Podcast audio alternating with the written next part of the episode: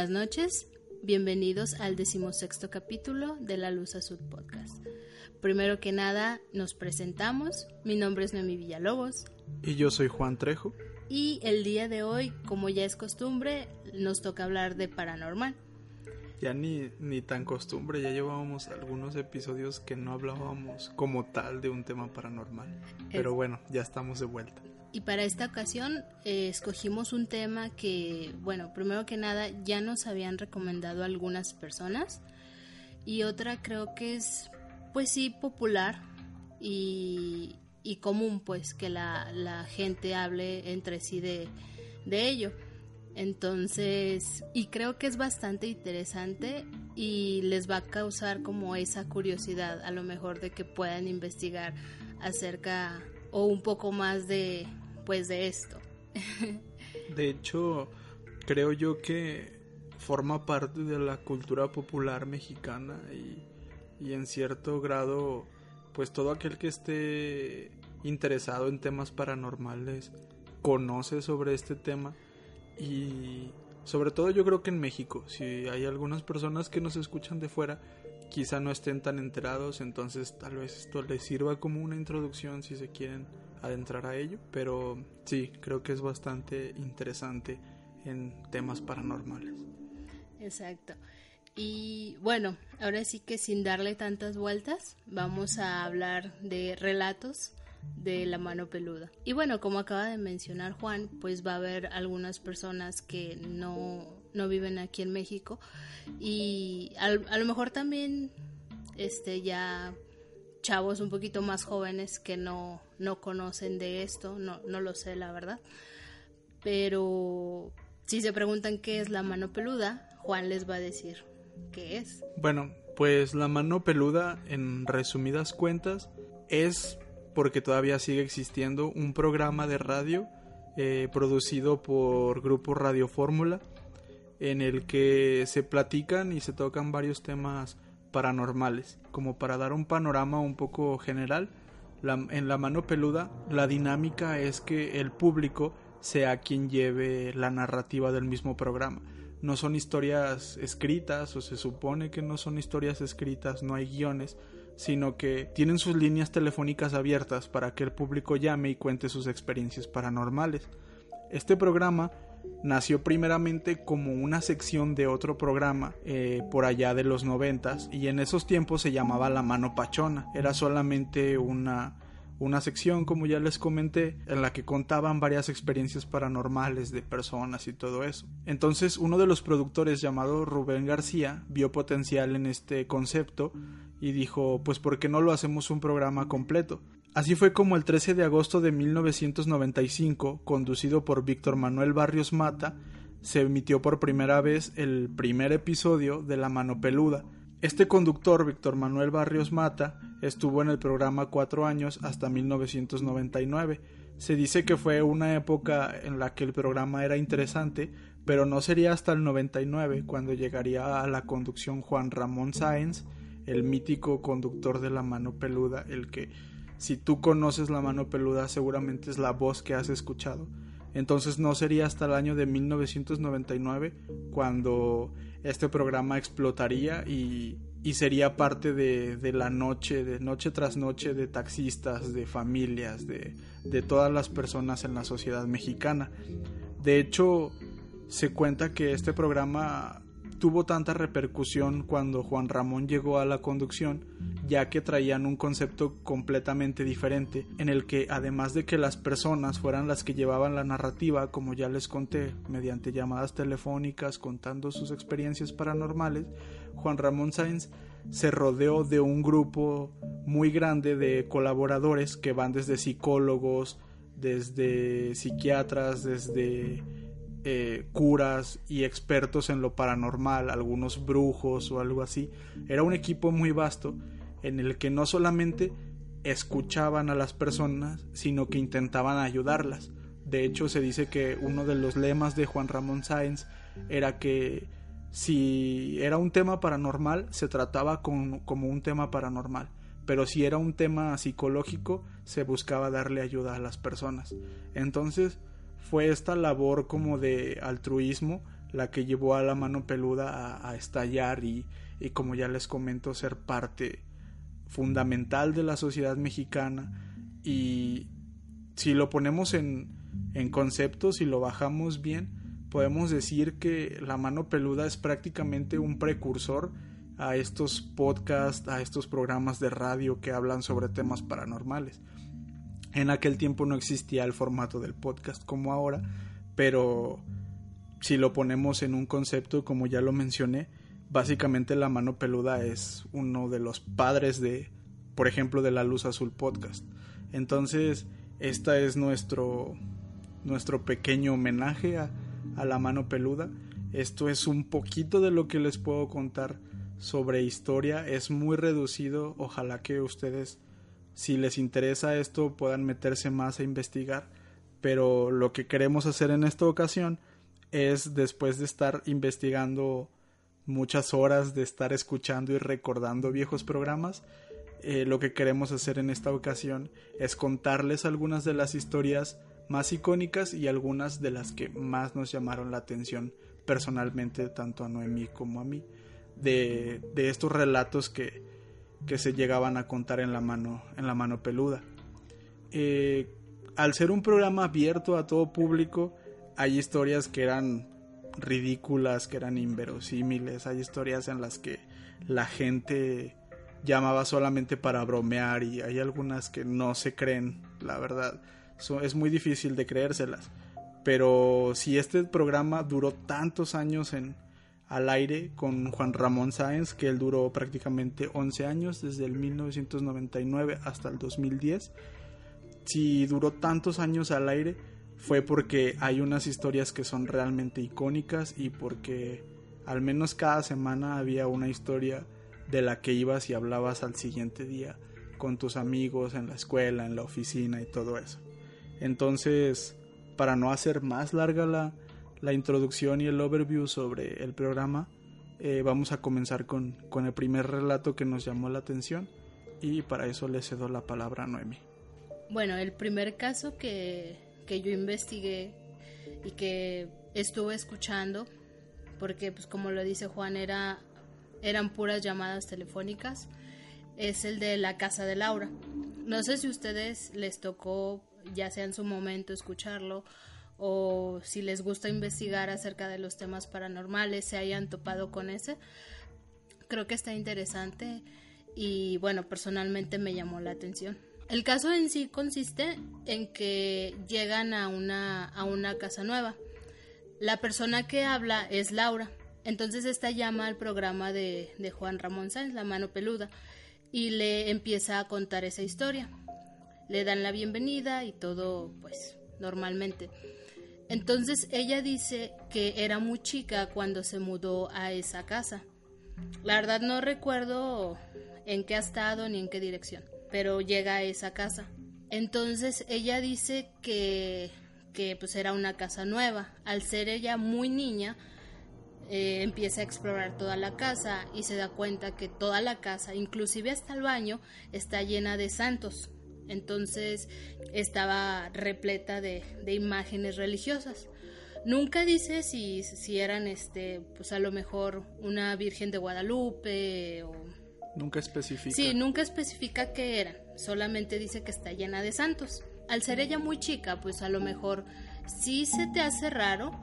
Incluso yo, ahora sí que abiertamente lo digo, cuando estás en una habitación rodeada de tantas imágenes religiosas, hasta cierto punto como que te sientes un poco abrumado y no sé si solo sea yo, pero me siento como observada. Sí, a mí también me pasa, de hecho. Ajá, entonces, pues a lo mejor eh, Laura era muy chica, pues lo dejó pasar, ¿no? Así como que a lo mejor estas personas estaban bien obsesionadas y pues les gustaba tener santos hasta en el baño, literalmente. Sí. entonces ella dice que pues ella muy contenta, empezó a explorar y todo. Lo que sí saca, ahora sí que algo bien relevante, es que dice que ella estaba próxima a hacer su primera comunión. Para nosotros los mexicanos, eh, la primera comunión, explico un poquito, es la primera vez, es esa ceremonia donde por primera vez comulgas, que la tienes que ir a un periodo de lo que llamamos nosotros catecismo, Y ya después de que cursas eso, eh, de que pues, estás estudiando en la religión católica, aparte estás yendo al catecismo, en, por ejemplo aquí en Aguascalientes, yo recuerdo cuando era muy niña, era cada todos los sábados en la mañana. Entonces era levantarte, ir al catecismo, eh, que duraba como de 9 a 12 del día, no me acuerdo bien.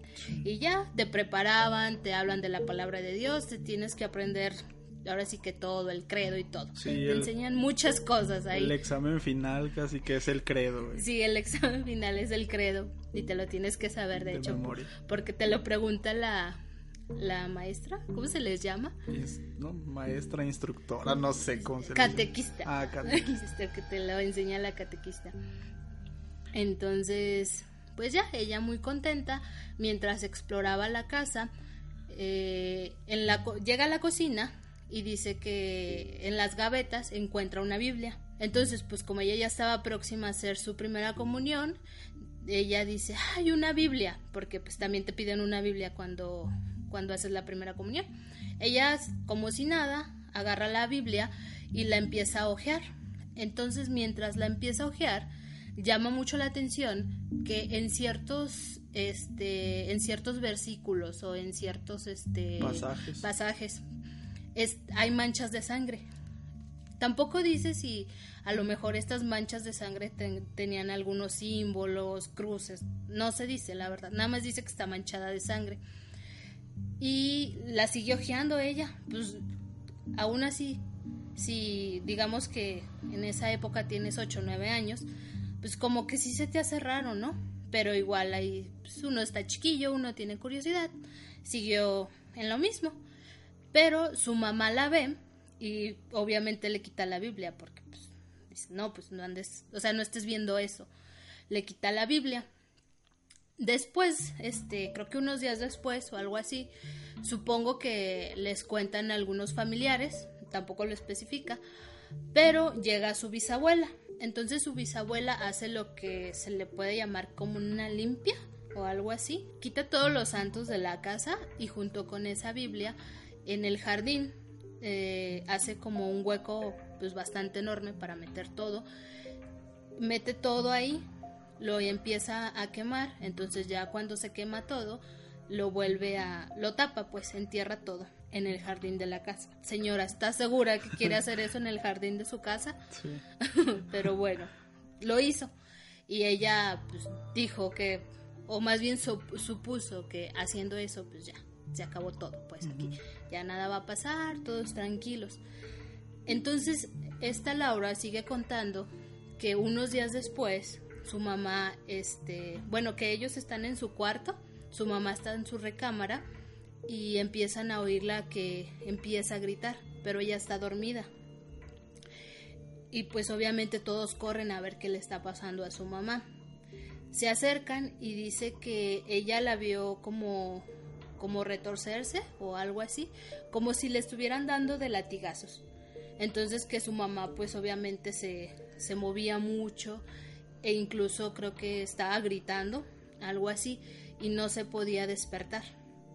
Entonces, pues ellos trataban de hablarle este para que volviera en sí y todo y después de pues unos minutos ya fue como la mamá despertó y lo que dice es que cuando su mamá empieza a recuperar la conciencia se le empiezan a hacer moretones en los brazos, en el cuerpo y pues ellos no se explican cómo es que pasó eso o por qué.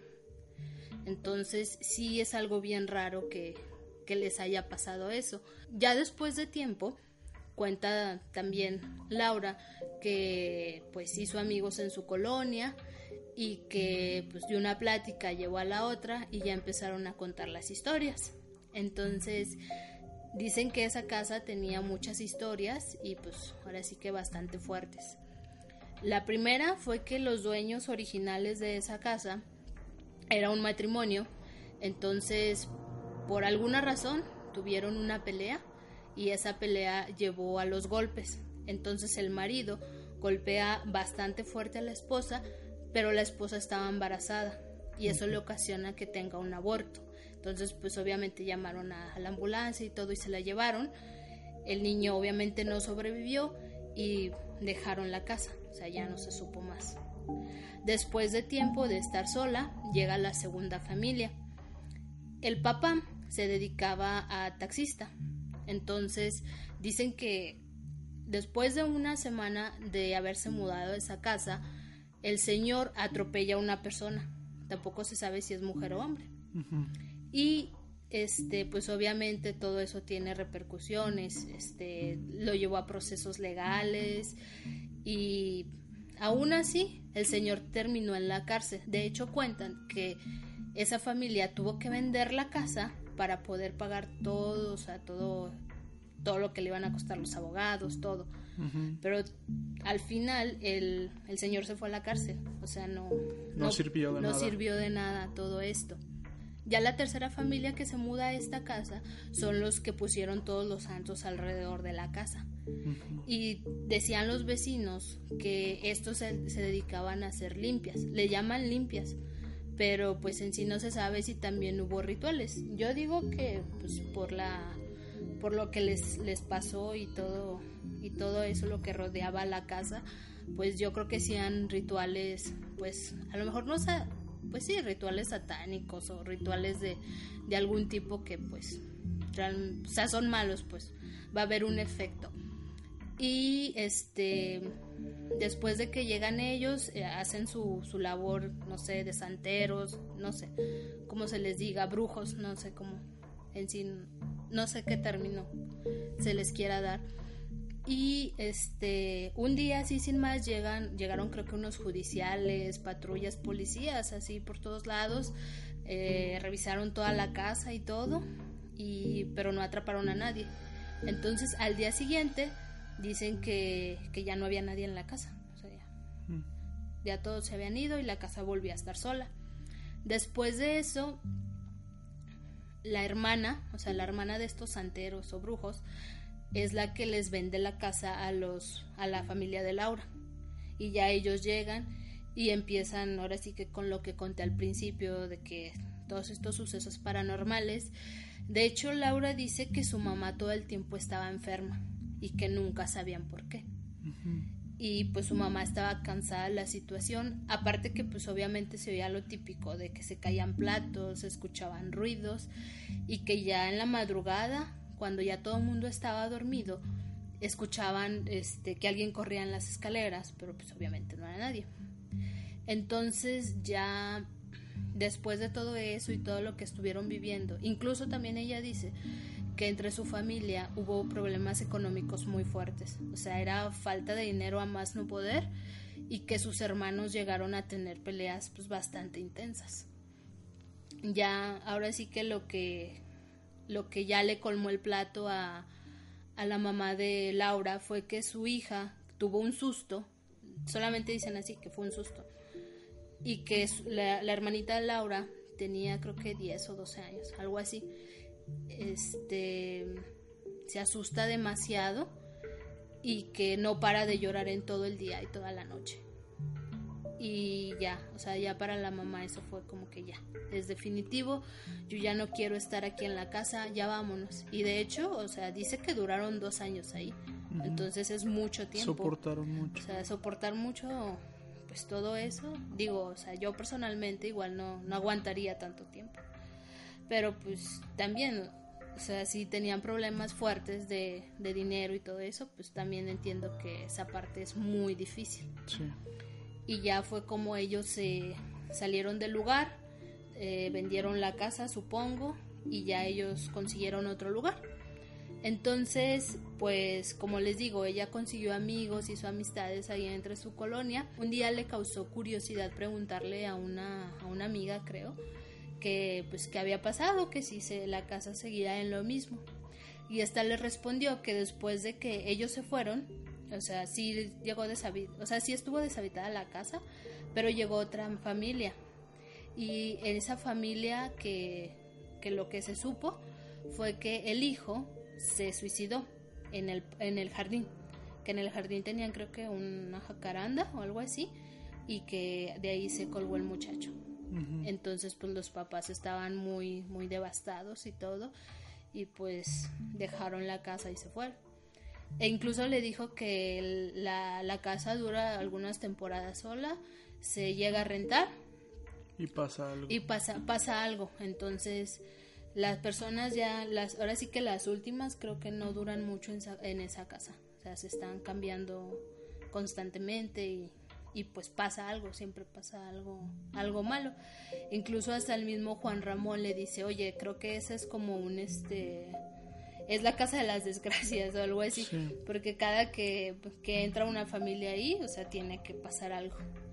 Entonces, pues ahora sí que, en conclusión, él le dice, pues lo que me cuentas me suena bastante interesante. ¿Qué te parece si un día vamos a las 3 de la mañana a, a investigar a ver por qué está pasando esto? La chava le responde que sí, pero yo, o sea, yo me pregunto, o a lo mejor te pregunto a ti, Juan, o sea, ¿tú sí irías a investigar una casa a las 3 de la mañana? Bueno, pues yo personalmente no.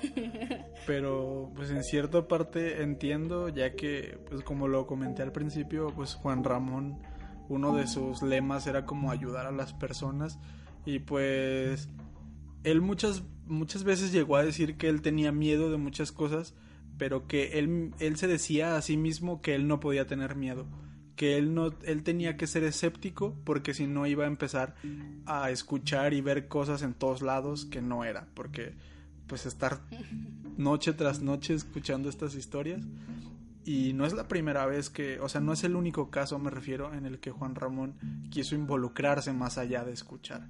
Porque él siempre escuchaba a las personas, siempre era muy atento y muy respetuoso, siempre, siempre les daba la total libertad de decir y siempre quería ir más allá. Si sentía que había algo que hacer de su parte, siempre quería hacerlo. Entonces, pues yo no, pero entiendo por qué Juan Ramón sí quisiera hacerlo. Y otra pregunta. es que se me hace interesante. De, hecho, a mí se me hizo, me llamó mucho la atención, como ya lo dije. Es este, por ejemplo, tú, que, ahorita te puedo hacer la pregunta ahorita a ti. Igual se las pregunto a ustedes para ver qué es lo que ustedes creen. ¿Tú crees que como que la casa este, empezó a tener esos sucesos por el primer hecho de que la señora tuvo que abortar o fue cuando llegaron los santeros? No sé, eh, realmente pues es complicado de saber. Eh, incluso yo creo que es de antes, incluso de antes de la señora que tuvo que abortar. Tal vez ese terreno era algo antes de eso, o tal vez ahí ocurrió, en ese terreno ocurrió algo de lo que no tenemos muchos datos. Porque, eh, no sé, o sea, se puede tomar como casualidad que, que la primera familia que estuvo ahí le ocurrió eso, pero viendo el historial posterior de la casa, yo creo que viene incluso de antes del aborto. Yo creo que el aborto fue como quizá la primera desgracia que pasó ahí, pero yo creo que por algo en ese terreno estaba maldito, por decirlo de alguna forma. Y bueno, con eso que dices, eh, opino, comparto la opinión e incluso creo yo que igual con estas personas que hacían sus limpias pudo haberse fortalecido algo. Sí. Y por eso le empezó a pasar estas cosas a, la familia de Laura y pues a las posteriores. De hecho, en una frase que, que, dice Juan Ramón que se me hizo muy interesante, fue que eh, muy probablemente a estas personas, este, estas personas que, que sufren esta desgracia o que llegan a morir, nosotros pensamos que es, o sea, que son el alma o el espíritu la que está invadiendo la casa, pero estamos en un error, sino que lo que llega a estar presente o lo que te llega a atormentar es un demonio. y, y, que pues lo más saludable o lo más recomendable es pensar que no es esa esa persona que se quedó, la que pues ya sea que se suicidó o tuvo una muerte violenta. Y sí, no sé, se me hizo interesante. Yo nunca lo había visto desde esa perspectiva, porque sí, uno siempre piensa, o sea, como que es lo primero que tú piensas. De, no sé, en esta casa se suicidó esta persona, se empiezan a escuchar los ruidos y tú dices, ah, pues yo creo que es el espíritu de esta persona que anda rondando. Entonces creo que sí está interesante. Sí, verlo desde esa perspectiva que tal vez es un es un demonio que se alimenta de esas desgracias que han pasado y se manifiesta como tal vez hasta como una forma de burla, como burlándose de lo que ha pasado ahí. Puede, puede llegar a ser. Es interesante, la verdad. Tres años después de que nosotros nos salimos de esa casa, una de mis amigas me llamó para platicarme que los que habían llegado ahí, que era una familia, nada más tenían a un hijo. Entonces en, el, en la parte trasera de esa casa había un jardín y había una jacaranda. Y pues el chavo se ahorcó ahí. Vaya. Entonces ahorita pues la casa está desocupada y de repente la rentan, pero no, pues las personas no duran mucho ahí. Vaya, fíjate que todo esto que me estás platicando, digo, son, eh, vamos a llamarle causales de que se acerquen seres de oscuridad cuando hacen en un lugar rituales, cuando hacen ese tipo de curas, de limpias, obviamente también se atraen ciertas cosas y si las personas no son expertas en, cuidar y en limpiar todo eso energéticamente, se pueden alojar ahí. Ahora, me dices que eh, una persona se suicidó en esa casa.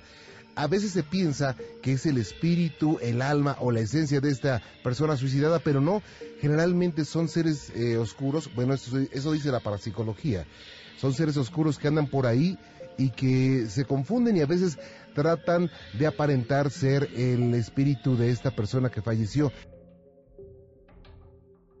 Bueno, eh, esta primera historia que, que yo investigué es contada por un hombre que se hace llamar José Alberto Avilés y llama desde Querétaro.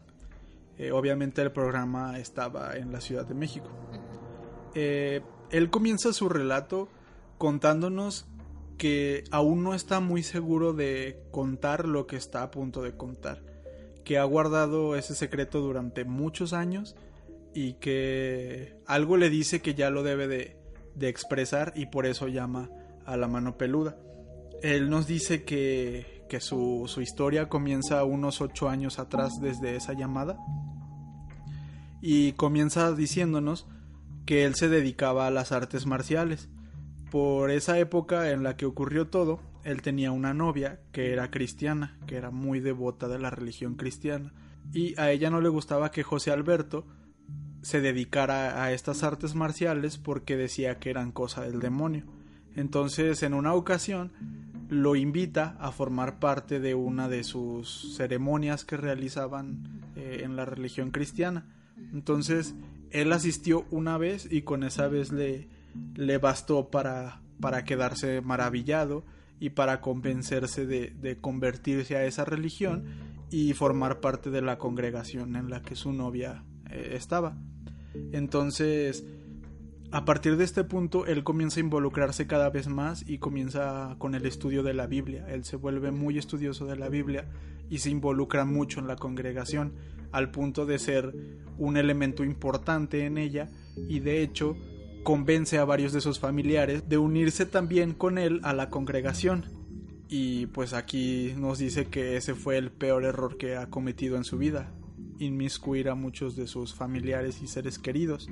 Eh, bueno, pues continúa diciéndonos que cuando ya estaba bien metido en, en, esta congregación, quizá unos años, unos dos años después de que de haber iniciado su estudio de la Biblia y de que su novia lo llevó a aquella ceremonia, decide asistir con el grupo a un seminario que iba a estar formado de unas conferencias eh, en la Ciudad de México y se dice que estas conferencias, el título de estas conferencias era Hacerle guerra a Satanás. En este punto es cuando José Alberto comienza a dudar, ya que se refiere primero a los líderes de la congregación como pastores y después los llama pseudo pastores, como que comienza ahí un poco a, dudar de lo que dice en, en, sus palabras, como, como que al principio se muestra muy respetuoso hacia la congregación y en este punto es en el que noto yo, en el que empieza como a dudar de su, de su historia y de la reputación de estas personas dentro de su congregación cristiana. Y, y menciona algo que tal vez, no sé, en lo personal he pensado muchas veces y, y también y también Juan Ramón eh, está de acuerdo con, con José Alberto, ya que José Alberto dice que cuando comenzó a estar más metido ahí, empieza a ver que en las ceremonias hay gente actuando de unas maneras muy extrañas. Hay gente que, que actúa como borracha después de recibir eh, la sangre de Cristo. Hay gente que, que si el pastor les dice que tienen que saltar para aplastar al diablo, todos ellos saltan y que comienzan, no sé, hay muchos videos en YouTube que luego hacen memes y hacen cosas así sobre estos fanáticos súper extremos que pues sí, la verdad empiezan a actuar de unas maneras un tanto extrañas y, y tal vez da risa, pero desde cierta perspectiva puede dar miedo y puede poner nervioso a las, a las personas. Y, y en este punto Juan Ramón él coincide con José Alberto y le dice, bueno, sí, yo también he visto esa clase de actitudes y tengo algunos amigos que son parte de eso, yo los respeto, pero, pero la verdad sí son actitudes bastante extrañas y, y no muy respetables por no decir otras cosas. Pues bueno, nos comienza a decir eh, José Alberto que después de la primera misa, conferencia, ceremonia en la Ciudad de México, él ya estaba en, en la noche en, en su hotel y nos dice que empieza a escuchar ruidos extraños. Dice que empieza a escuchar pasos afuera de su habitación, como una persona que, que va y viene enfrente de su puerta y que su teléfono de la habitación empieza a sonar sin que nadie esté del otro lado de la línea. Esto pone muy nervioso a José Alberto, quien decide agarrar su Biblia, vestirse e irse a un Sanborns que está enfrente del hotel. Un Sanborns, pues para los que no sepan, es una tienda, básicamente es una tienda de todo. Ahí venden electrodomésticos, venden ropa, venden revistas, venden, no sé, artículos varios y y casi todos los Sanborns, bueno, más bien yo creo que todos, tienen su parte de restaurante café. Entonces, pues él, lo que decide es salir de la habitación porque estaba muy nervioso y sale de, su habitación con su Biblia a tomarse un café a, este establecimiento. Eh, eran aproximadamente las 11 de la noche cuando un hombre que él dice que muy elegante y vestido de negro se le acerca y le pide permiso de sentarse con él.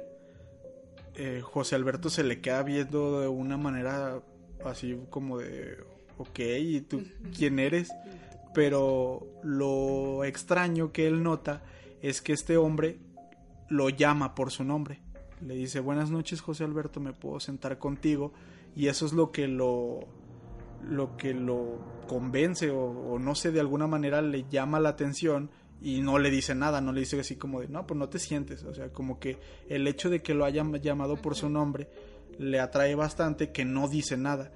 Y, este hombre ya se sentó en, en, la misma mesa en la que él estaba. Yo creo que si alguien llegara a lo mejor conmigo y me hablara por mi nombre y nunca lo he visto, creo que no no haría lo que él hizo.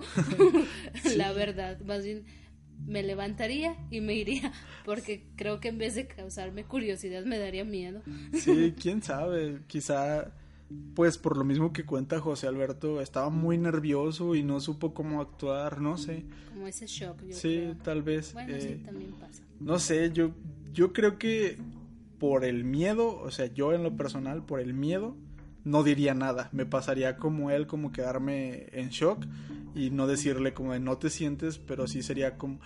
Es que es, una extraña curiosidad en la que si más por miedo tienes ganas de saber quién es esta persona y por qué te dijo tu nombre sin tú haberla visto nunca en, en, tu vida. No sé, pueden ser varias...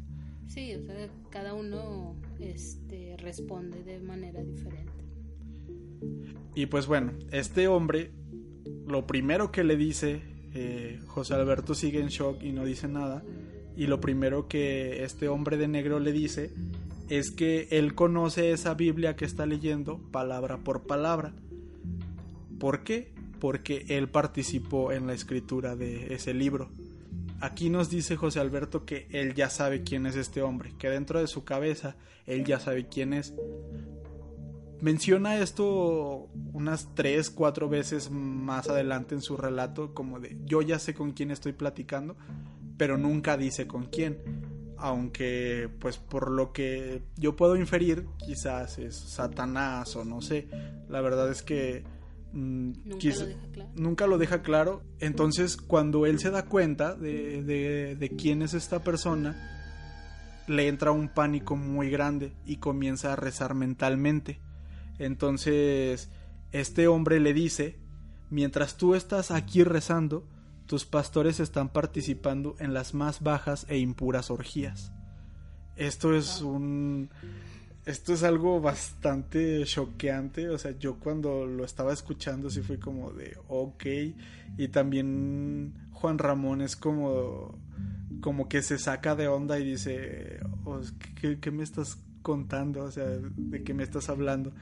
Y pues también me imagino para José Alberto, pues era su, su congregación, era su todo, era su, su forma de vida y pues sus pastores son prácticamente sus guías y que este hombre le diga este, esta sentencia así de fuerte. Sí, porque pues, no, o sea, es lo último que te puedes imaginar cuando porque no los tienes en otro concepto muy diferente. Sí. y, va directo con eso, o sea, no le dice ninguna otra cosa como que tus pastores tienen malos pensamientos o algo así, no, va y le dice, tus pastores tienen están participando en las más bajas e impuras orgías. Wow, qué fuerte.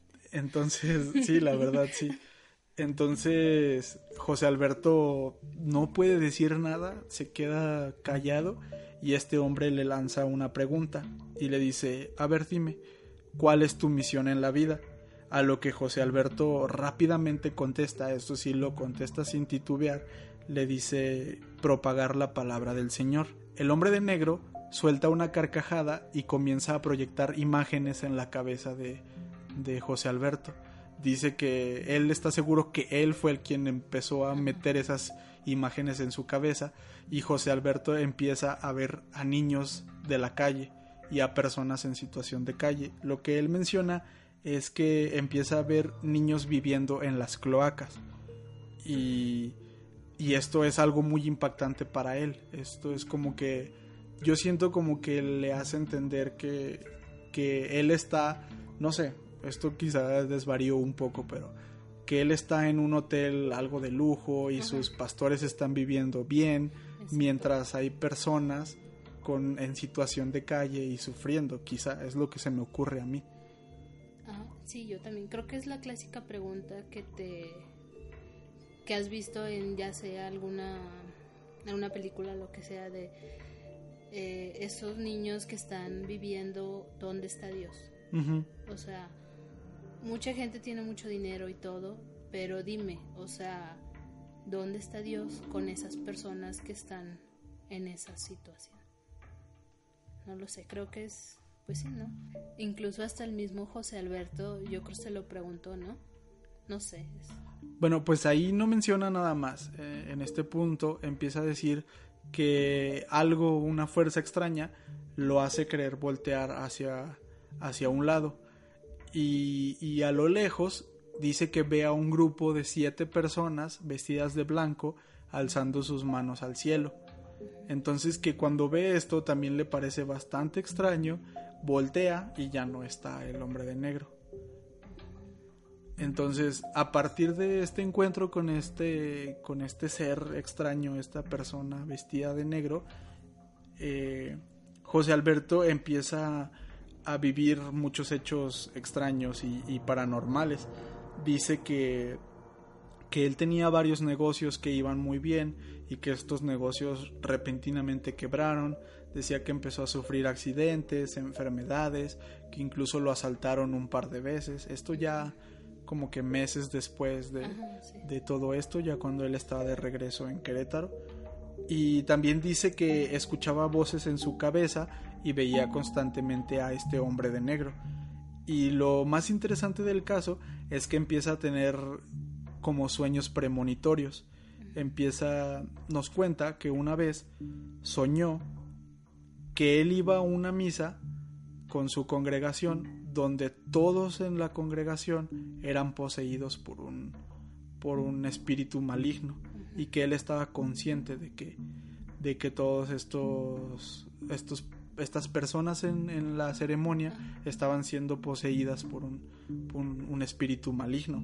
Entonces, esto lo tuvo como una pesadilla y unos días después, en una de sus, de sus ceremonias, en una de sus misas, no sé cómo le llamen, eh, dice que él intentó convencer a su mamá y a sus hermanos, que eran los que estaban metidos dentro de la congregación, a que no fueran a esa ceremonia. Sin embargo, no, no, le, hicieron caso y fueron con él. Bueno, y cuenta que antes de esta ceremonia habló con su pastor y le contó sobre el sueño premonitorio que había tenido y que el, pastor le dijo, no, pues es que sabes que estás muy nervioso y necesitas relajarte un poco. Te recomiendo que en la ceremonia de hoy te sientes hasta adelante. Y eh, él lo hace con toda su familia, se, se sienta hasta adelante, comienza la misa, empieza a avanzar un poco la ceremonia, empieza a recordar todo lo que había soñado y que todo estaba ocurriendo exactamente como, como él lo había visto en su sueño. Y entonces comienza a decir que, que el pastor de alguna u otra manera le decía a la gente así como, a ver, toda la gente que está a la derecha comience a dar vueltas de la de todo el salón, de toda la iglesia. Y pues que toda la gente empieza a, dar vueltas así corriendo. Y, y, dice que él recuerda que exactamente eso es lo que, lo que él había visto en su, en su sueño. Y aquí se vuelve un poco confuso el, el relato, comienza como que a divagar un poco y, y comienza a contar que una voz en su cabeza le dice que, que hay una persona enfrente de él actuando muy raro y que le diga así directamente a esa persona, si eres una persona de Dios, voltea hacia la izquierda y si eres una persona del demonio, voltea hacia la derecha y que esa persona así descaradamente volteaba hacia la derecha y que se empezaba a burlar de él. Entonces que la voz en su cabeza le decía que, que le dijera a, esa, a ese espíritu maligno que saliera del cuerpo de esa persona.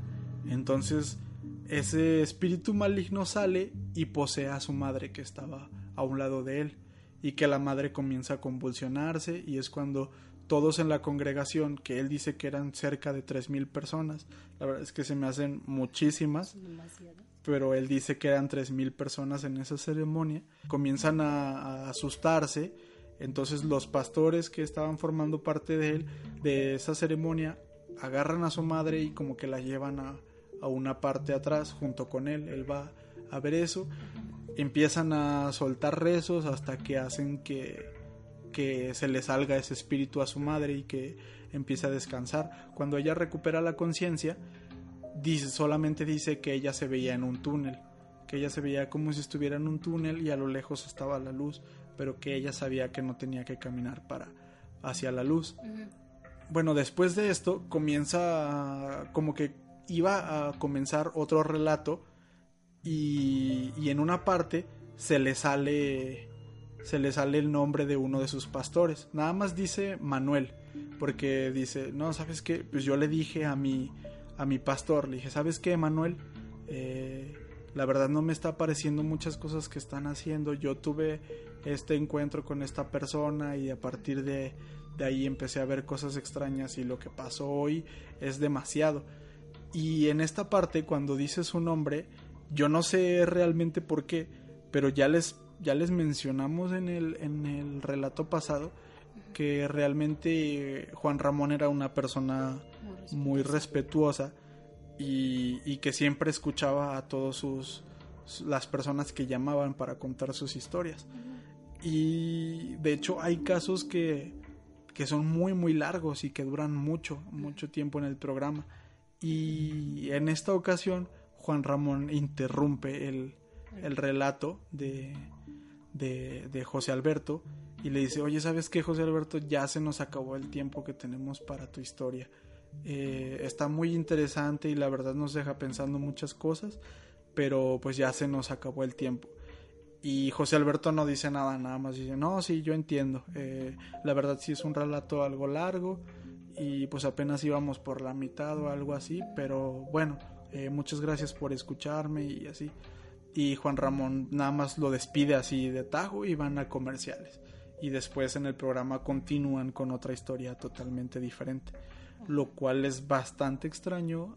Eh, teniendo en cuenta que Juan Ramón siempre respetó a, a los oyentes y siempre, siempre los dejó terminar sus historias. E incluso si tenían que ir a comerciales, les decía, oye, espérame en la línea, no me vayas a colgar, eh, vamos a unos comerciales y ahorita regresamos y seguimos con tu historia. Y en esta historia como que se empezaba a poner un poco pesada y no sé si porque Juan Ramón tuviera familia o amigos dentro de religiones cristianas o no sé qué fue lo que pasó, pero decidió que no quería seguir escuchando la historia de José Alberto y ahí se termina. De hecho, si tú vas a, por ejemplo, en el video que yo consulté en YouTube, si vas a los comentarios, mucha gente es lo que dice, no, pues este es uno de los pocos fallos de Juan Ramón, ya que la historia estaba yendo muy interesante, el relato estaba creciendo en, en su intensidad y así de repente lo cortó y decidió ir con otra cosa. Entonces, pues ahí se queda como que en algo bastante extraño de por qué decidió interrumpir así de tajo él. Sí, de hecho sí. También cabe mencionar que las personas que hablan dan su nombre, pero nunca, nunca han dicho el nombre de, de alguna otra persona que esté involucrado.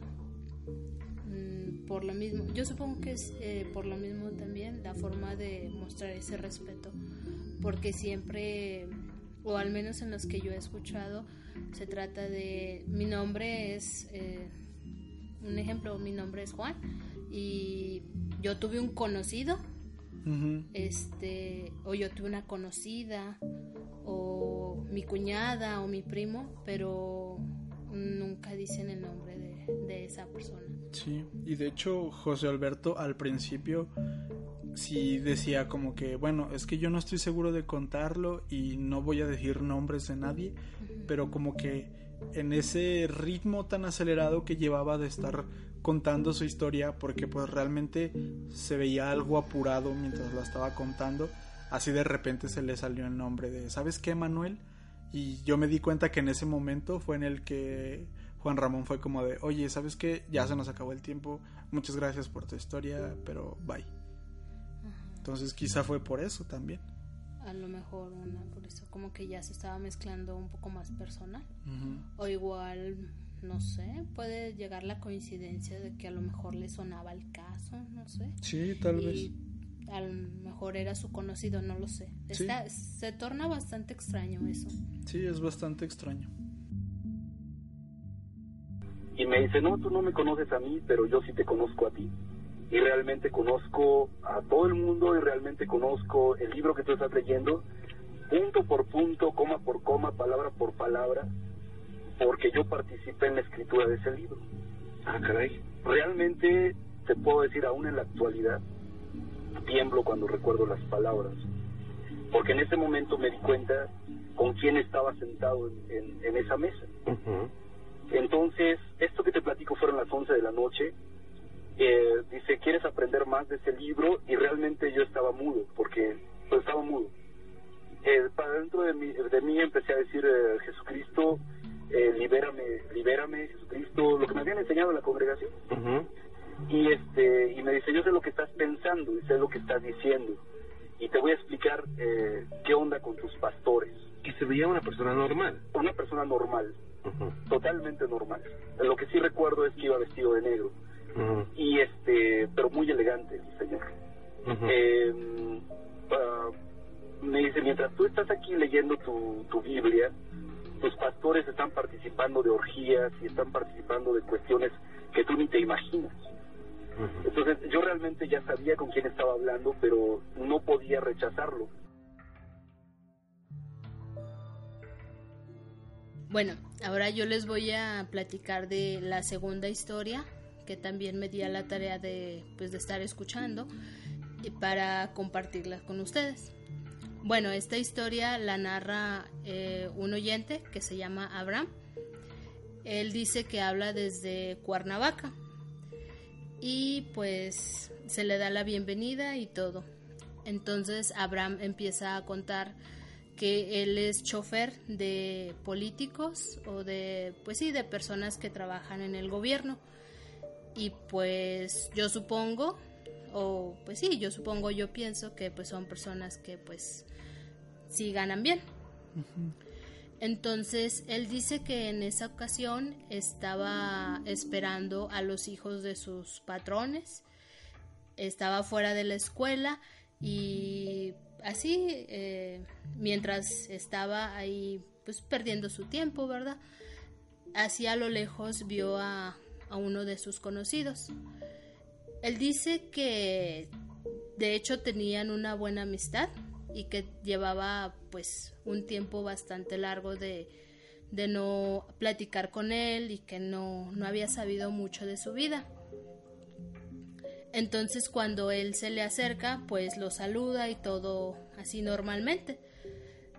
Aquí pues ahora sí que cabe destacar un poquito que él dice que su conocido era, una, era un periodista o algo así y que estaba también dentro de, ese giro del, de gobierno. Era una, una persona influyente, vamos.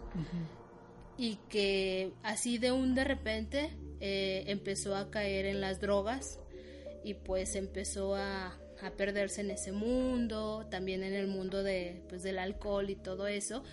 Y pues de una u otra forma pues ya, o sea, ya no, ya no trabajaba más. Entonces yo supongo que a raíz de eso fue que empezaron a perder ese contacto. Entonces ese día, creo que era por la tarde, cuando se lo encuentra, eh, viene caminando hacia él mientras está ahí afuera de, pues, del carro, supongo y lo saluda, ya lo saluda. Esta persona llega con él y le dice, oye, necesito dinero, necesito que me prestes dinero porque la verdad traigo unos problemas bien fuertes y pues necesito salir de ellos. Abraham le dice, es que no traigo dinero, o sea, traigo nomás morralla, o pues sí, suelto, pues. Entonces le dice, no, es que en serio, pues sí lo necesito, es que ando bien, bien, este, bien apurado, tengo un problema y pues necesito dinero. Abraham sigue insistiendo como con lo mismo, pues de que no traía dinero, que andaba bien apretado de gastos, que lo único que con lo que él le podía ayudar era con esa, con esas monedas. Le cuenta a Juan Ramón que es una persona que no le gusta prestar dinero, porque pues sí, como, como a lo mejor también ustedes han de pensar lo mismo, de que el chiste no es prestárselo, sino que cuando les vas a cobrar, pues las personas se sienten ofendidas y así. Entonces dice que a él no le gusta hacer eso. Entonces llega llega al punto es que le dice, es que no te puedo prestar por esto y por lo otro, pero como lo veía que andaba mal, le dijo, pero cuéntame, o sea, ¿qué tienes? ¿Qué te pasa? ¿Por qué estás así? Y él le dice, no, mira, la verdad te voy a ser honesto, fui con tu mamá, no me acuerdo si le dijo la semana pasada o algo así. Dijo, fui con tu mamá y le dije que le, le dije que si por favor me prestaba 500 pesos porque pues necesitaba salir de este problema pero no, yo, yo te prometo que se los voy a pagar. En cuanto tenga ese dinero, en cuanto lo consiga, se los voy a dar. Porque pues fue bien amable tu mamá y me prestó ese dinero y pues no quiero, no quiero debérselo. Entonces como que Abraham se pone, o sea, como que siento que se pone a pensar y también le, le platica o le, o le comenta a, a Juan Ramón que que más que nada, una eh, por cómo lo veía y otra fue que en, en, tiempo pasado Abraham tuvo problemas legales creo que, creo que con su esposa y él le ayudó a salir de todo, le consiguió abogado, se movió por todo, por todos lados y le, le, ayudó mucho a solucionar ese problema. Entonces él estaba muy agradecido y que le dijo, mira, ¿sabes qué? Te doy toda, te doy toda mi morralla y ten 50 pesos, es lo más que te puedo prestar, porque no puedo más, entonces que este, este señor le dijo, no, muchas gracias, te lo agradezco mucho, y sí, no, te los voy a pagar y dile a tu mamá que también le voy a pagar sus 500 pesos. Entonces, mientras él estaba platicando con, con su conocido, eh, Abraham hace referencia de que trae como un corte en la parte de la ceja, así, eh, en la frente ceja, y que pues a lo mejor sí se le hacía extraño, le llamaba la atención ese corte. Entonces eh, le dijo, todos modos, cuéntame, o sea, quiero saber qué te pasa, o sea, cuéntame que, porque, o sea, es que te ves, pues es que te ves mal, cuéntame qué está pasando contigo. Entonces este señor le dice, mira, la, ahora sí que la, la verdad es que tuve un accidente. Venía por la carretera y pues en el en la camioneta él creo que dice que una Caribe entonces dice que venían en esa en esa Caribe y que él junto o sea que venían dos chavos o sea un, creo que una chava y un chavo de piloto y de copiloto y él iba en la parte de atrás junto con otra chava que no era su novia pero que habían ido a una fiesta y que pues se regresaron. Y dicen que tuvieron ese ese choque y que tuvieron este choque por, creo que la carretera se llama Zampuala o Zempuala, no, me acuerdo bien, corríjanme porque la verdad no, no recuerdo exactamente, y que esta, esta camioneta se sale de, de la carretera y se impacta contra un árbol. Entonces que las personas que venían adelante se fallecieron y que pues por ser un, un accidente y todo y, él era uno de los sobrevivientes que tenía que ir a, a, declarar y muchos procesos legales. Pues sí, obviamente cuando pasa todo eso se hace una, una investigación bastante extensa, yo supongo, ¿verdad? Entonces que pues él traía ese problema y necesitaba ese dinero precisamente porque pues estaba viendo, estaba él envuelto en una situación bastante fuerte. Entonces, pues ya, queda así. Y Abraham todos nos sentía como que esa, esa percepción de, de decir es que se ve muy mal este, este hombre. Entonces ya llega un punto en que le dice, bueno, pues ya me voy, muchas gracias, te lo agradezco mucho, pero sí recuérdale a tu mamá que le voy a pagar su, su dinero y pues muchas gracias. Ya narra que él se, él se fue por su camino y Abraham pues ya siguió, siguió en lo suyo también. Entonces dice que 15 días después se encuentra, es que el, primero dice que la prima, después dice que la cuñada o algo así, como que le, cambia ahí el parentesco. Pero digamos que la prima, este, que se encuentra la prima de, del conocido y que le, que pues creo que ya llevaban bastantes años de amistad y llegó con toda confianza y le dijo, oye, vi a tu primo este, hace como unos 15 días. Dice, anda bien mal, ¿verdad? O sea, ya como que ya se volvió, volvió a recaer en, en la bebida y, y, pues todo eso. Y dice, andaba bien mal, la verdad me, me pidió prestado dinero. Sí le presté dinero, este, incluso también fue con mi mamá y le pidió, pero la verdad andaba bien, bien mal. Entonces que la, la prima eh, se queda muy seria y que le dice, oye, no estés jugando con eso, o sea, no, no puede ser posible que tú hayas visto a mi primo. Y que ya pues, le pregunta Abraham, pues ¿por qué o qué? O sea, ¿qué pasó? Dice, es que mi primo está muerto. Y dice que él entró en un shock muy, muy feo. Incluso dice, o sea, siendo, o sea, siendo honestos, me llegó ese miedo que mis piernas empezaron a temblar y yo entré en shock porque yo no sabía, o sea, yo no sabía cómo reaccionar. Dice, yo pensaba que me estaba haciendo una broma de muy mal gusto. Incluso él textualmente le dice, oye, no juegues con eso, con la muerte. O sea, nos llevamos mucho, pero con la muerte es algo que no debes de jugar. O sea, ¿cómo me, cómo me haces esa broma? No es cierto, yo lo acabo de ver hace 15 días. No es cierto que está muerto y que ya se pone pues muy muy seria y que le dice Abraham mi primo está muerto. O sea, no lo pudiste haber visto porque está muerto. Y que le dijo, no, pues es que sí lo vi. Dice, incluso traía una, una cortada en la ceja frente de que pues, ahí se había golpeado. O sea, o sea, ¿qué pasó? Y que él ya le, le, contó la historia de que, pues que le había contado el conocido, ¿verdad? Que iba con amigos y tuvieron el accidente. Y le dijo la prima, no, es que fue al revés. Mi primo iba manejando y a un lado de él iba su amigo y atrás iba un muchacho y una muchacha. Dice, él se sale de la carretera de Zempoala y se estampan contra ese árbol. Pero él iba manejando. Pero él iba manejando. Dice, y de hecho él fue el que tuvo la muerte instantánea porque fue de lleno, él fue de lleno al árbol. Dice, y sí, o sea, tiene, tiene esa cicatriz en la cara porque ahí fue donde, donde tuvo el impacto. Y Abraham se puso como que bien mal, o sea, se puso a pensar muchas cosas y él dijo, él le decía, constantemente le decía a Juan Ramón, dice, es que, es que, ¿cómo pudo haber pasado eso? O sea, ¿cómo yo lo vi?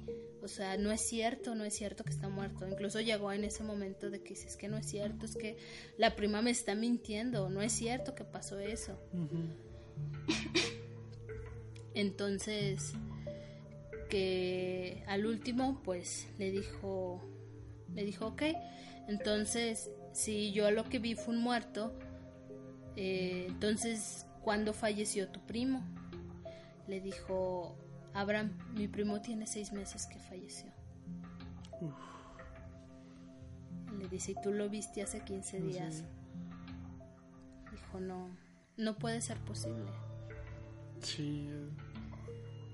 Imagínate que te pase eso y luego me llama la atención que es una aparición a dos personas, porque también a la mamá de Abraham se le apareció para pedirle dinero. Ajá, o sea, tuvo, tuvo a lo mejor lo que llaman, no sé si en tu familia lo hagan, pero en la mía lo hacen, que es como hacen su despedida. O sea, como que a esas personas que en vida estuvieron muy cercanas a ellos, eh, como que hacen, ese, hacen el gesto de despedirse con ellos. Oh. Entonces, yo creo que le pasó a Abraham y él alegaba mucho, decía, es que como, como yo no lo vi, como yo no, yo no pude ver, o sea, que yo estaba hablando con un muerto. Y este, y pues sí, obviamente, o sea, si tú lo veías como normalmente lo ves, porque pues yo supongo que no va a aparecer flotando, ni, ni mucho Transparente. sí, no va a llegar. Uh". Entonces, pues jamás, o sea, por aquí no se te va a cruzar que, que es un muerto. O sea, si tú lo ves normal, tú pues, como si nada. Pero a lo mejor también, bueno, no se vea, pues esto también es como parte de la cultura general sobre estas cosas, pero pues también se dice que cuando ves a un muerto sientes algo extraño, ¿no? Ajá, sí, como que tienes esa vibra. Y si él describe que él no, que él fue como hablar con una persona normal, porque pues sí, obviamente cuando lo vio no vio nada extraño, a excepción de su de su golpe en la en la cara que traía. Y si decías que yo no me puedo explicar cómo es que cuando yo hablé con él no tuve la sensación de como cuando me dijeron que ya estaba muerto. Y pues sí, pues, o sea, él no sabía. Sí. Y pues de hecho llevaba bastante tiempo ya que había fallecido el seis meses. O sea, seis meses pues es mucho. Sí, de hecho. Ajá. Y sí está, está curioso el caso, la verdad, se me hizo bastante interesante. Y sí es cierto, o sea, te pones a pensar, no sé, quién sabe si a lo mejor a, alguno de nosotros nos haya pasado. Sí, puede no lo sé. Pero... Sí, ojalá que... Ojalá que si si alguno de mis seres queridos se llega a morir, que espero que no pase pronto, eh, ojalá que no vengan a despedirse de mí, por favor. no, no es agradable. Pero pues no sé, igual, no sé si ustedes, por ejemplo, ustedes oyentes que hayan tenido una situación similar o que conozcan a alguien que le haya pasado algo, pues estaría interesante que nos compartieran. O por ejemplo, ustedes qué piensan, o sea, que de este de, este, relato. Sí. Sí, cuéntenos ahí qué, qué piensan sobre, sobre esta historia de Abraham. En primer lugar, mi reacción me dio miedo. Me dio miedo y, y, mi reacción en mi cuerpo fue que las piernas me temblaron, no supe ni por qué se me debilitaron y sentí yo que, o sea, cuando ella me lo dijo en serio, entonces yo le dije, no, no manches, no estés jugando con esto. Yo lo acabo de ver y me dice ya, no, no juegues tú, dice. Mi primo, mi cuñado ya falleció falleció así, en la, manera que me lo estás diciendo, pero él iba adelante. Le digo, no, no me hagas esto, bromas así de ese tipo yo no. Dice Abraham, te lo juro que ya murió. Hace seis meses lo enterramos. Y le digo yo, pero ¿cómo es posible? Si yo lo vi, yo platiqué con él, a mí me dijo que había ido con mi mamá y a mí me dijo que le había pedido prestado dinero y sí, me dijo mi mamá que vino con unos amigos que lo esperaron allá en la esquina, pero andaban mal. Entonces realmente digo, eh, mi mamá coincide con lo que me platicó y yo coincido con lo que él me dijo, pero a donde ya no coincido y definitivamente no encuentro una explicación es es por qué, o sea, por qué me buscó a mí, o por qué me buscó a mí y por qué yo no sentí miedo, ni temor, ni frío, eh, y por qué yo lo vi con la herida ya cicatrizada, pero en la frente, o sea, por qué yo viví eso que, que realmente no me encuentro una explicación. Hay gente que, que cuando vive eso, yo he seguido muy de cerca su programa. Gracias. Yo he escuchado gente que, que tiene una reacción tiene una reacción y hay gente que no tiene reacciones, pero bueno, pues yo no me explico por qué, por qué me sucedió esto a mí y por qué no sentí temor y hasta la fecha pues quiero encontrarle una explicación y no sé si algún día yo la pueda encontrar. Y bueno, pasamos con, con mi segundo relato este relato es uno de los primeros y, de hecho de los clásicos de, la mano peluda. De hecho, cuando esta historia fue lanzada al aire, Juan Ramón todavía no estaba en, el programa, era Víctor Manuel Barrios quien, quien estuvo en ese programa, en esa llamada. Y de hecho cuando escuchas el audio, el audio que está por ahí por internet, fue una retransmisión ya en la mano peluda con, Juan Ramón Sáenz y él hace la presentación y todo. Y si dice así como, pues bueno, esto es uno de los clásicos, lo sacamos del archivo secreto de la mano peluda. Y si advierte que es un caso un poco fuerte, advierte a la, a la audiencia que por favor no se vayan a sugestionar, que eso ya pasó hace muchos años, pero que sí es algo fuerte y que le pongan mucha atención y es la llamada historia de Clarita. Clarita es una señora que llama un día, una tarde al programa y desde el primer segundo que empieza a hablar eh, ya notas algo extraño. en su voz, notas una desesperación muy, muy profunda en su voz, es una señora que está llorando y comienza su, su relato contando que, que su hijo tiene 15 años y que siempre tuvo buenas calificaciones, pero que de un tiempo para acá sus sentidos se han agudizado demasiado. Comienza a decir que, que él siempre era de nueves y todo eso, pero que de un tiempo para acá era el tenía puros dieces y era la calificación estrella en, en, su escuela y todo eso. Y todo esto siempre lo, lo cuenta con una voz muy desesperada. Y comienza a contarnos que no solamente en la inteligencia de, de su hijo comienza a, hacerse mayor, sino que él comienza a como a predecir las cosas. Dice que en ocasiones le dice, mamá, abre la puerta, que allá afuera está tu hermana. Y que cuando ella va y abre la puerta, la hermana apenas viene llegando, apenas va a tocar o algo así. Y que esa hermana vive en Cancún, o sea que ni siquiera vive cerca de donde ellos viven y que no tienen manera de... O sea, esto es 1995, muy pocas personas tenían teléfono. Esta hermana no le había llamado a Clarita para decirle, oye, voy a ir a visitarte la semana que viene, ¿no? Ellos no sabían y su hijo ya sabía que allá afuera está tu hermana, ábrele la puerta o algo así Entonces dice que ese tipo de, de, actitudes, de cosas comenzaron a pasar con su hijo. Y comienza a decir que una vez limpiando el cuarto de su hijo encuentra una tabla de Ouija. Y ahí se da cuenta que su hijo había estado jugando con, con esa tabla y que ella quería deshacerse de esa tabla cuando su hijo ya estaba ahí en el cuarto y diciéndole así como de no mamá no te metas con eso. Esa cosa ahí déjala no es para que tú la estés tocando y ahí déjamela pero que si le advierte que, que no haga nada de eso. Clarita continúa su relato muy desesperada diciendo que, que su hijo ya no come que su hijo no duerme Incluso dice que en un periodo de dos semanas su hijo pasó de medir un metro con 60 centímetros a medir un metro 82. O sea, creció 22 centímetros en dos semanas, que es algo... no es normal, sí, es algo, algo muy, muy exagerado.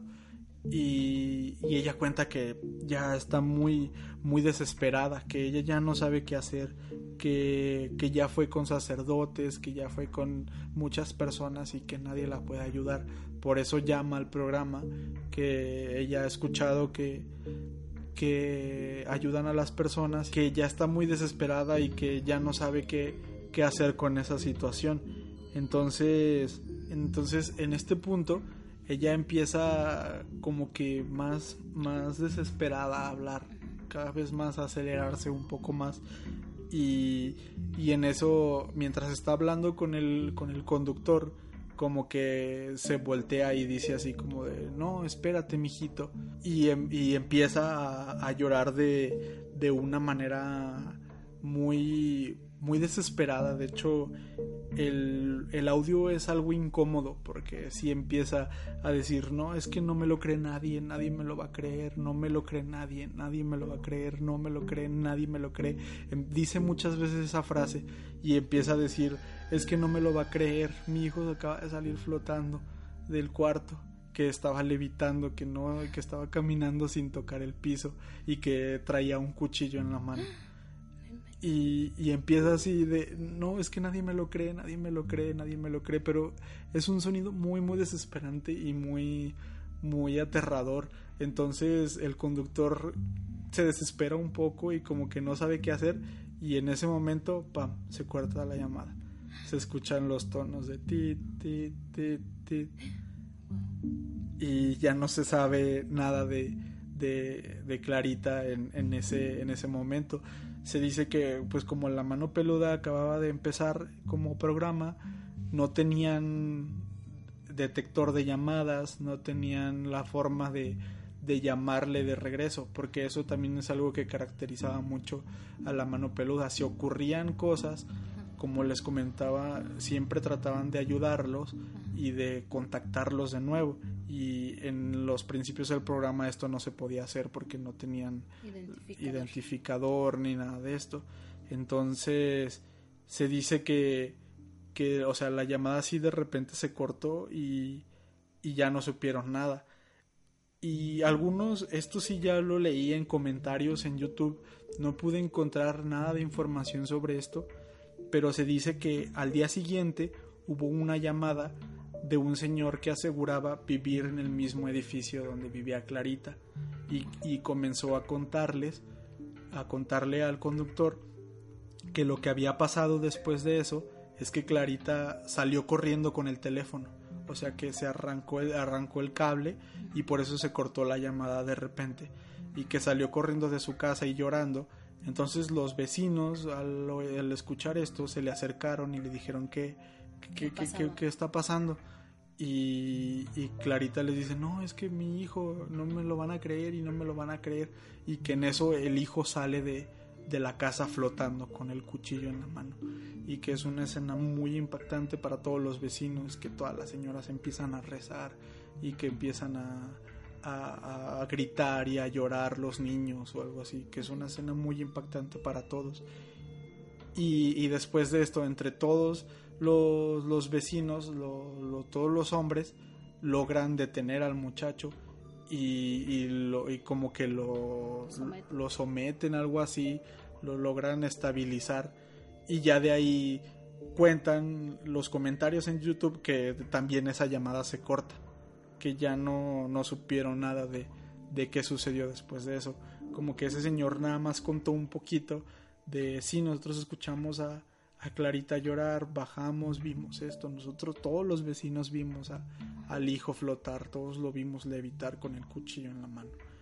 Y de repente esa llamada también se corta y ya no supieron nada de ellos. De hecho, eh, les cuento que, como les contaba al principio, esto, el audio que está por ahí por internet es una retransmisión del propio Juan Ramón y Juan Ramón exhorta a la comunidad que dice si alguien conoció a Clarita o si Clarita nos está escuchando ahora por estas épocas, de verdad comuníquense con nosotros. Nosotros si todavía hay algo que se pueda hacer, queremos ayudar. Esta es una de las clásicas historias de la mano peluda y es una que se quedó ahí muy muy en la mente de las personas, de las primeritas que se hicieron populares y es una muy fuerte. La verdad es que ese yo todavía lo traigo en la cabeza ese ese grito desesperado de Clarita de no, es que nadie me lo cree, nadie me lo cree, nadie me lo cree y pum, se corta la llamada. Es algo que sí te da un escalofrío que recorre el cuerpo, la verdad. No me hace nada, espérate, mijito, espérate. Es que no me lo cree, no me lo cree, está caminando sin pisar, no me lo cree, no me lo cree, no me lo cree, no me lo cree nadie, no, no me lo cree, no me lo cree, no me lo cree, no me lo cree nadie, nadie, nadie, esto no me lo cree nadie, Dios mío, Dios mío, no me lo cree esto nadie, nadie, nadie. Y bueno, pues ahí se cortó la llamada se quedó la situación así. En ese momento, en ese tiempo no teníamos los teléfonos. Digo, no, no, no pedíamos el número telefónico y no pudimos llamarle. Se pidió que se volviera a comunicar y jamás lo hizo. Bueno, yo quería compartir esto, ¿verdad? Porque sí, como, como radio escucha o como oyente, creo que sí te causa esa desesperación. Bueno, aquí es un paréntesis chiquito. Eh, aquí en el estado de Aguascalientes eh, todavía se transmite un programa que es parecido a La Mano Peluda. Eh, ahorita creo que se llama El Horror de la Noche, pero cuando yo estaba más chica se llamaba Horror a la Medianoche. Y sí, como su nombre lo decía, ese programa empezaba a las 12 de la noche creo que terminaba como a las 2 de la mañana o una y media, no recuerdo muy bien. Y este, pues sí, o sea, sí llegué a escuchar La Mano Peluda cuando estaba más chica. De hecho, eh, junto con mis primos nos gustaba mucho escuchar estas historias y, también historias de terror. Como es clásico aquí en Aguascalientes. Bueno, yo hablo por esto porque pues aquí en el estado tenemos un poquito más arraigado la, la costumbre de, del Día de Muertos por lo de José Guadalupe Posada. Entonces, como que ahorita en estos tiempos, a lo mejor ya casi no, pero todavía nos tocó eh, cuando estábamos muy pequeños, que siempre en época de terror, en esa estación que transmitía Horror a la Medianoche, era ponían historias de terror como de 10 minutos, 15 minutos, siempre en las fechas de Días de Muertos. Y a mí hasta eso me tocó escucharlo la primera vez que se transmitió, porque después se hicieron algunos así, como sacando del archivo y lo volvieron a retransmitir. Entonces, me recordó eso de Clarita. Eh, es un suceso, la verdad no recuerdo el nombre de la, de la señora, pero sí recuerdo que era una una señora a la que habló ese, ese día. Ya eran después de las 12 de la noche, a lo mejor era como la una de la mañana, una y media, ya era bastante tarde. Recuerdo que esa noche, no sé por qué, estábamos dormidas todas juntas. Mi mamá estaba dormida en una cama y mi hermana y yo estábamos en, en la otra cama, a un lado de ella. y estábamos escuchando este programa. Entonces llega, entra esta llamada de, esta señora, eh, le da la bienvenida. El conductor, creo que todavía está, se llama Flavio, Flavio Arenas, algo así. Y ya, le dice, pues eh, cuéntame qué, qué le pasa. Entonces esta señora le dice, es que yo veo un espíritu que todo el tiempo me persigue. Dice, y este espíritu se burla de mí. O sea, no sé por qué, o sea, si hago esto, lo otro, siento que me está atormentando todos los días, todas las noches. No puedo dormir. Dijo, es un, es un demonio, no me deja en paz. A cualquier lado que vaya, lo estoy viendo. Ya sea vaya a fuera de mi casa o esté en mi casa, todo el día lo estoy viendo. Entonces Flavio le dijo, ah, ¿cómo es este espíritu? Como que recuerdo que era el espíritu de una mujer y pues con lo clásico creo que era como un vestido negro largo o algo así y, la seguía a todas partes. Entonces dice, yo ya estoy harta, estoy desesperada, no, no encuentro qué hacer y yo sé que tú ayudas a las personas, dime cómo, dime, ayúdame, necesito la ayuda. Y al igual que Clarita, esta señora estaba muy desesperada en su voz y le dijo, es que ya no puedo más, ya no puedo más y yo no quiero como hacer algo que no deba de hacer, algo así. Entonces eh, Flavio le, le dijo, eh, en este momento lo estás viendo, ella le dijo, no, es que yo no estoy en mi casa, yo fui a un teléfono público. En, en, aquel entonces, pues sí, me acuerdo que todavía usábamos los teléfonos públicos. Entonces mm, le dijo, estoy llamando desde aquí, desde esta cabina telefónica, para que esta persona, este espíritu no me esté acechando. Entonces ya le dijo, ok, entonces está muy bien. Eh, vamos a rezar una, una, oración. Entonces empezaron a, rezar una, una oración. y la señora empezó a repetir después de él. Y llega un punto en que la señora se queda callada. Y él le dice así como, oye, estás, todavía estás aquí. Y, y la señora desesperadamente dijo, ahí viene, ahí viene, ahí viene. Y este, y le decía, ¿quién viene? Ah, el, el, espíritu, el demonio, que te digo que me acecha, ahí viene, ahí viene, ahí viene por mí. Y le dice, no, no te asustes, no te asustes, tú sigue, no te desconcentres, tú sigue rezando, no te va a pasar nada. Y ella siguió repitiendo, pero repetía con, así como que repetía, no repetía, o sea, no estaba tan concentrada porque estaba viendo que el espíritu se le acercaba. Entonces le dijo, no, no, no, no, no, este, no te me acerques, no te me acerques. Y le decía, dile como, eh, eh, creo que algo así como Cristo vive en mí o algo así. O sea, como que tú no me vas a hacer daño, cosas de esas. Entonces la, la señora entre decía y entre no. Y de un, así de tajo, gritó, se escuchó el grito y se cortó la llamada. Y al día siguiente recuerdo que volvieron a, repetirle el mismo, el mismo capítulo.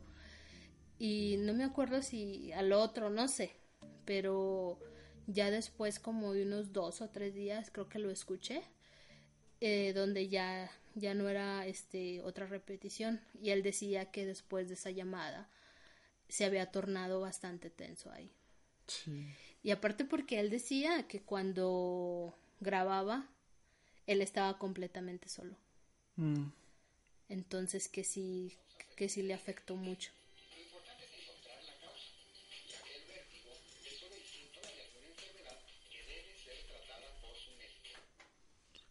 Ay, me asusté.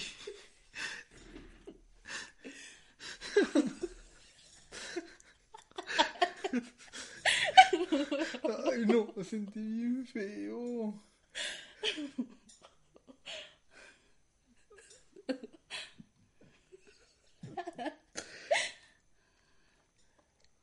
Ay, no. No pasa nada, es el radio con alarma.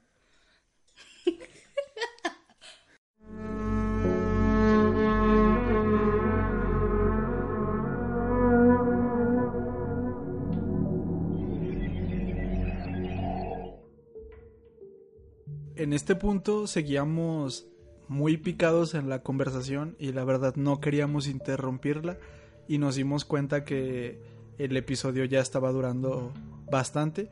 Entonces lo que vamos a hacer solamente por esta ocasión es que nosotros seguimos grabando, pero hasta esta parte ustedes van a escuchar en el episodio de esta semana y para la próxima semana vamos a, publicar el, la segunda parte del episodio. Solamente por esta ocasión y para no perder el hilo de nuestra conversación, lo vamos a cortar en dos partes. Así que si quieren escuchar el desenlace de nuestra plática, pues espérenlo la siguiente semana.